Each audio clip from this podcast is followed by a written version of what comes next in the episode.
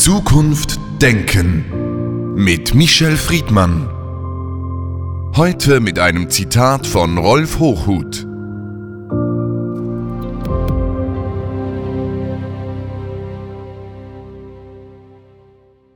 Der nächste Krieg ist einer um Arbeit.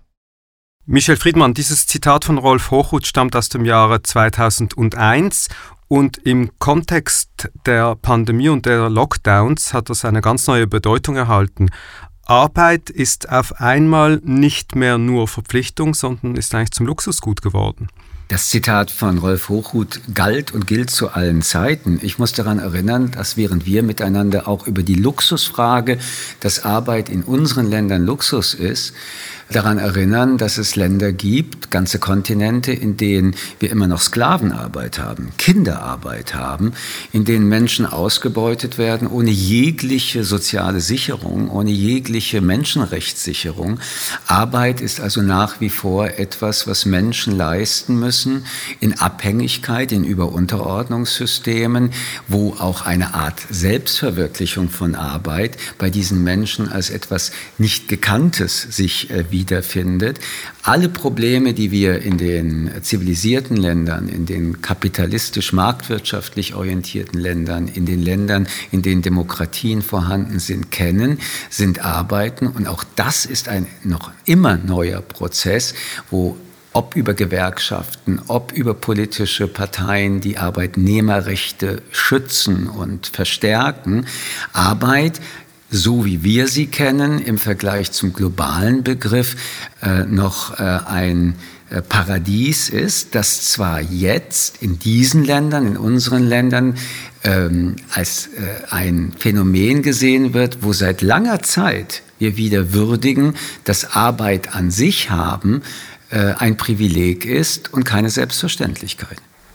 Das Arbeitsumfeld und die Arbeitsumgebung hat sich stark verändert. Rolf Hochhuth hat natürlich auch angespielt auf die zunehmende Industrialisierung, Technisierung, Automatisierung, Digitalisierung, also die Computerwelt, die Roboter die Arbeit wegnehmen. Was denken Sie dazu? Wie wird sich das entwickeln?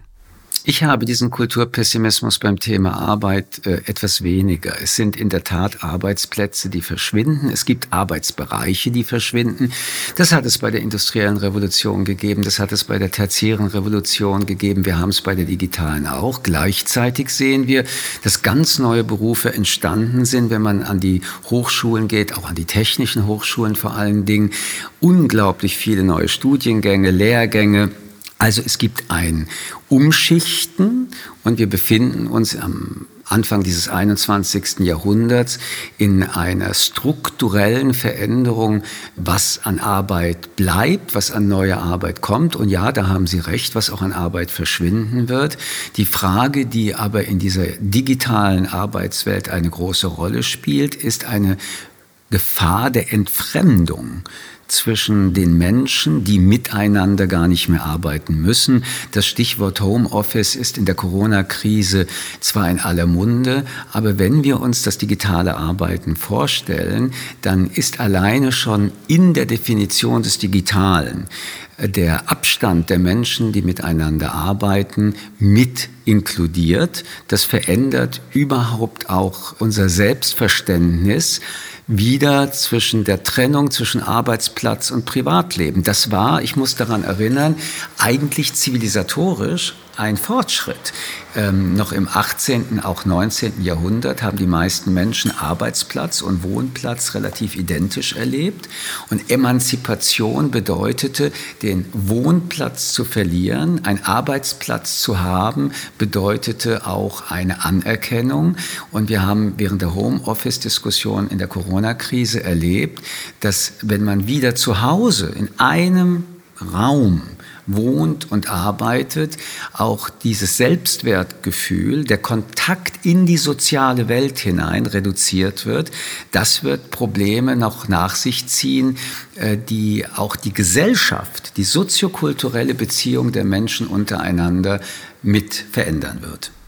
Es gibt ja verschiedene politische Initiativen, das äh, garantierte Grundeinkommen, das garantierte Mindesteinkommen, also die Idee, dass Menschen gar nicht mehr unbedingt arbeiten müssen, sondern der Staat bezahlt ihnen ein Minimum. Wie fest gehört eigentlich Arbeit zur Natur des Menschen? Es ist ja nicht unbedingt so angelegt, dass Menschen arbeiten müssen. Ich glaube, dass es etwas mit der Identität des Menschen ausmacht. Arbeit kann auch Selbstentfaltung sein. Arbeit kann auch Glück sein, Erfüllung sein.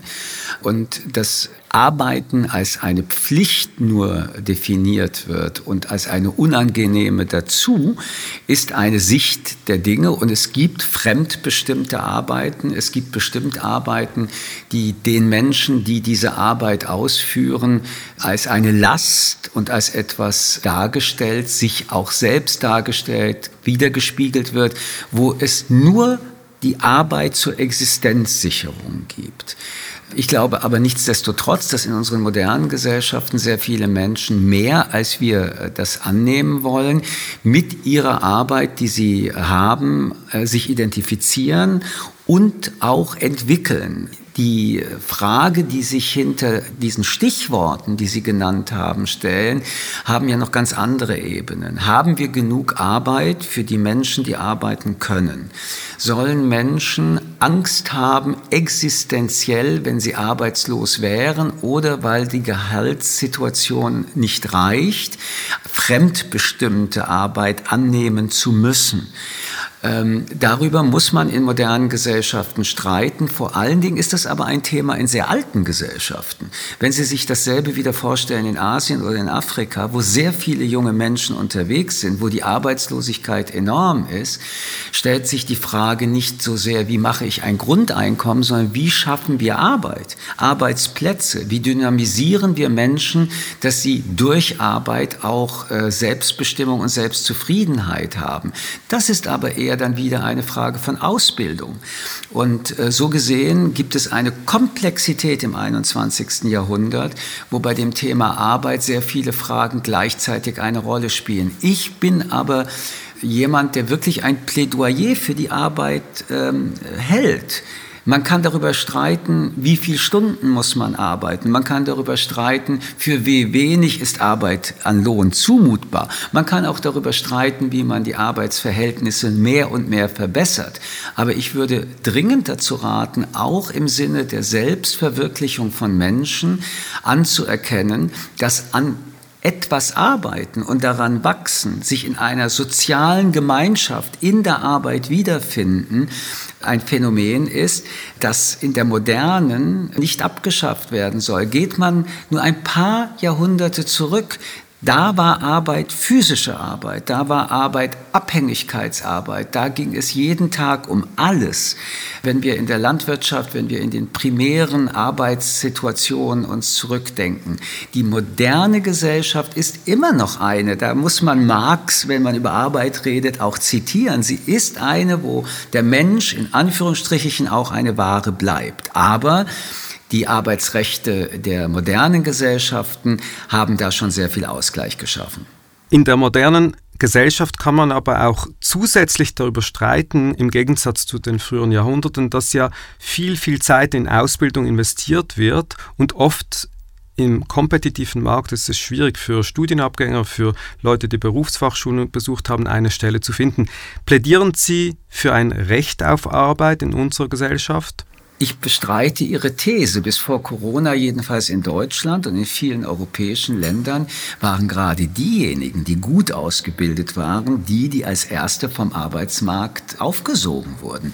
Ich würde es umgekehrt eigentlich formulieren. Wir müssen die Bildungsstandards erhöhen. Wir müssen immer mehr junge Menschen noch besser ausbilden. Und wir müssen lernen, dass wahrscheinlich in dem Arbeitsleben, in der Biografie derjenigen, die jetzt 20 Jahre alt sind, sie nicht in einem Beruf ein ganzes Leben lang arbeiten werden können, sondern wahrscheinlich sich noch einmal mindestens umbilden werden müssen und dann unter Umständen in einem anderen Arbeitsbereich nochmal tätig werden. Ich finde das übrigens wunderbar. Man muss sich mal vorstellen, äh, was das bedeutet hat. Einmal Anwalt, immer Anwalt. Einmal Schreiner, immer Schreiner. Die Möglichkeit also, dass man während eines Berufslebens noch einmal und ein Berufsleben ist in der Regel heute 40 Jahre, etwas Neues macht, ist keine Bedrohung, sondern eine Chance. Also mein Plädoyer ist optimale Ausbildung für so viele junge Menschen wie möglich. Dadurch wächst übrigens Selbstbestimmung und auch das Thema der Selbstgewissheit der Arbeitnehmer. Was der Arbeitsmarkt sortieren wird in neuer Brutalität. Und wir müssen auch da nochmal darüber reden, dass der Arbeitsmarkt globaler geworden ist.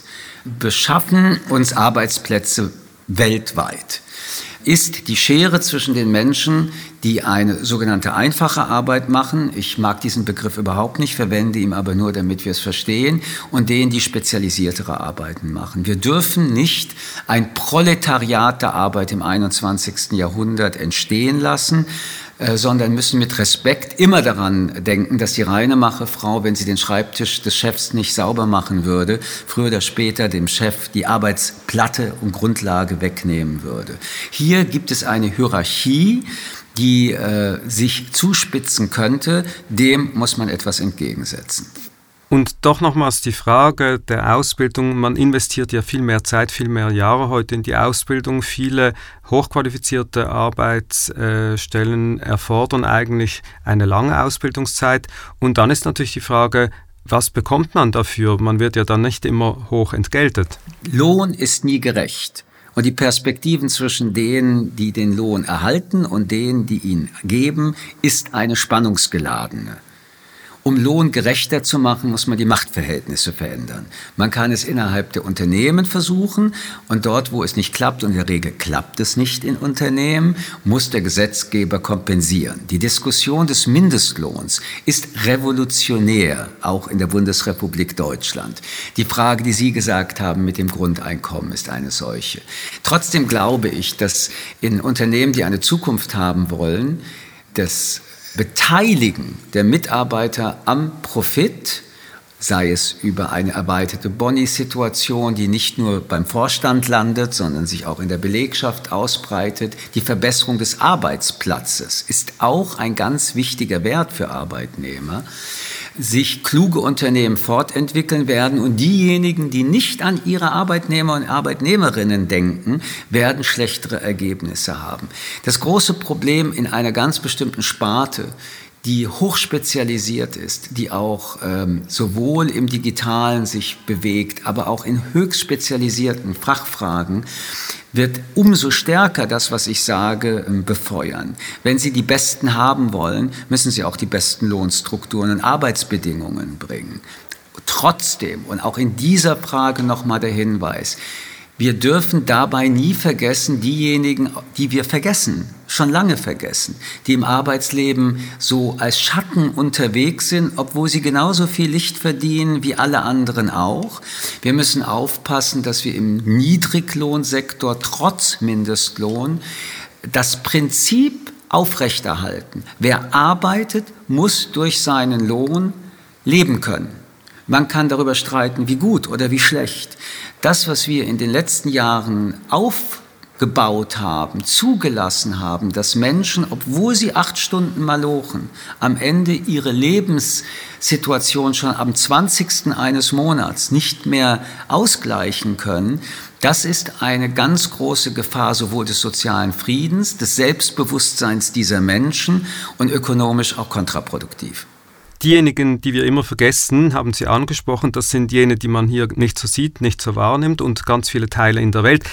Es gibt ja eine ganz große Lohnungerechtigkeit, Sie haben es angesprochen. Sollte man dann die Hochlohnsegmente wirklich begrenzen zugunsten der anderen, nicht nur hier in Europa, sondern vielleicht auch in anderen Teilen der Welt, von denen wir profitieren?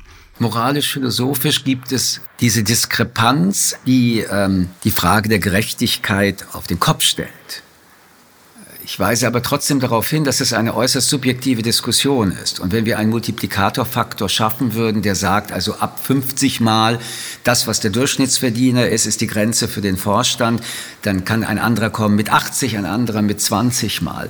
Wenn es eine moralische Kategorie gibt in der Frage, gibt es eine unverschämte Entlohnung in Vorständen, gerade bei Aktiengesellschaften, da muss man die Frage tiefer diskutieren. Da muss man über die Wirtschaft und die Ökonomie in ihrem freien Fall oder in ihrer Höhe als Ganzes überlegen. Die kapitalistischen Systeme, die in Teilen abgefedert sind durch marktwirtschaftliche Systeme, sind immer noch zur Maximierung des Gewinnes und seit wir Aktiengesellschaften haben, eines Gewinnes von Millionen anonymen Aktionären gedacht. Der Erfolg eines Unternehmensleiters, einer Leiterin besteht darin, den Gewinn zu maximieren. Das geht immer auch auf Kosten der Arbeitnehmer, denn die könnten sagen, lass uns die Löhne erhöhen, dann würden die Shareholder weniger ähm, Dividende bekommen. Diese gesellschaftspolitische Debatte ist oberflächlich und leichtfertig immer anzuknüpfen an, warum soll ein Vorsitzender eines, einer Bank oder eines Unternehmens 20 Millionen Schweizer Franken oder Euro oder Dollar verdienen. Aber sie geht tiefer. Deswegen warne ich davor, das auf diesem Punkt zu Ende zu debattieren. Es ist ein Anlass, sich über diese Fragen große Gedanken zu machen. Andererseits möchte ich darauf hinweisen, dass diejenigen, die die Dividenden haben wollen und auch bekommen, Menschen sein könnten, die nicht hohe äh, Einkünfte haben, aber Aktien gekauft haben. Jetzt sehen wir wieder die Spirale, um die es geht. Der kapitalistische Markt, gerade in den Aktienwelten, ist ein so perpetuierender und eigentlich von wenigen organisierter, dass der kleine Mann, die kleine Frau in Anführungsstrichen, immer ganz am Ende kommt und meistens am falschen Ende landet. Stichwort Ende zum Schluss des Gesprächs ist die Rente. Das ist ein wesentlicher Teil der Arbeit und des Arbeitslebens. Es gibt ja viele Facetten dieser Debatte, ohne jetzt auf den Sozialstaat eintreten zu wollen. Die älteren Mitarbeiter sollen das Menschen sein, die in Rente gehen müssen, wenn sie das Rentenalter erreicht haben oder umgekehrt. Wie verhalten wir uns zu älteren Mitarbeitern, die oft früh pensioniert oder entlassen werden, wenn es eben unter wirtschaftlichem Druck zu solchen Maßnahmen kommen soll? Lassen Sie mich erstmal hervorheben, dass die Rente eine der größten sozialpolitischen Errungenschaften der Moderne ist. Menschen, die ihr Leben gearbeitet haben, haben, wenn sie nicht mehr arbeiten können, einen Einkommenssockel, der ihnen, so der Plan, ermöglicht, unter lebenswürdigen Umständen alt zu werden. Altersarmut ist die schlimmste Armut, die man sich vorstellen kann, erst recht in einer Gesellschaft, die immer älter wird. Zweitens, da die Gesellschaft, und jetzt reden wir von den Gesellschaften, die immer älter werden, immer älter werden, stellt sich die berechtigte Frage, ob die Arbeitszeit, die ein Mensch, die Lebensarbeitszeit arbeiten soll, flexibler gehandhabt werden soll oder nicht. Wir haben da zwei Probleme. Arbeiten die Älteren länger, haben die Jüngeren einen Stau. Arbeiten Sie kürzer, ist die Frage, wie man die Rente finanzieren will, genauso dramatisch. Diese Fragen werden wir uns in diesen Jahren und diesem Jahrzehnt nochmal neu justieren müssen. Aber vom Grundsatz, weil Sie es gesagt haben, Rente ist in der großen Welt der Milliarden Menschen, in der wir leben, die Ausnahme dass alte Menschen nicht abhängig sind von ihren Kindern und Enkelkindern, aber auch nicht von Almosen, von wem auch immer, sondern in Würde, auch mit einer kleineren Rente, aber ich plädiere ganz deutlich immer eine Rente, die mindestens das Existenzminimum kompensiert, ein Leben führen können im Alter, ohne dass sie in diese Almosensituation geraten, ist eine sozialpolitische Errungenschaft. Sie sollte ausgebaut werden.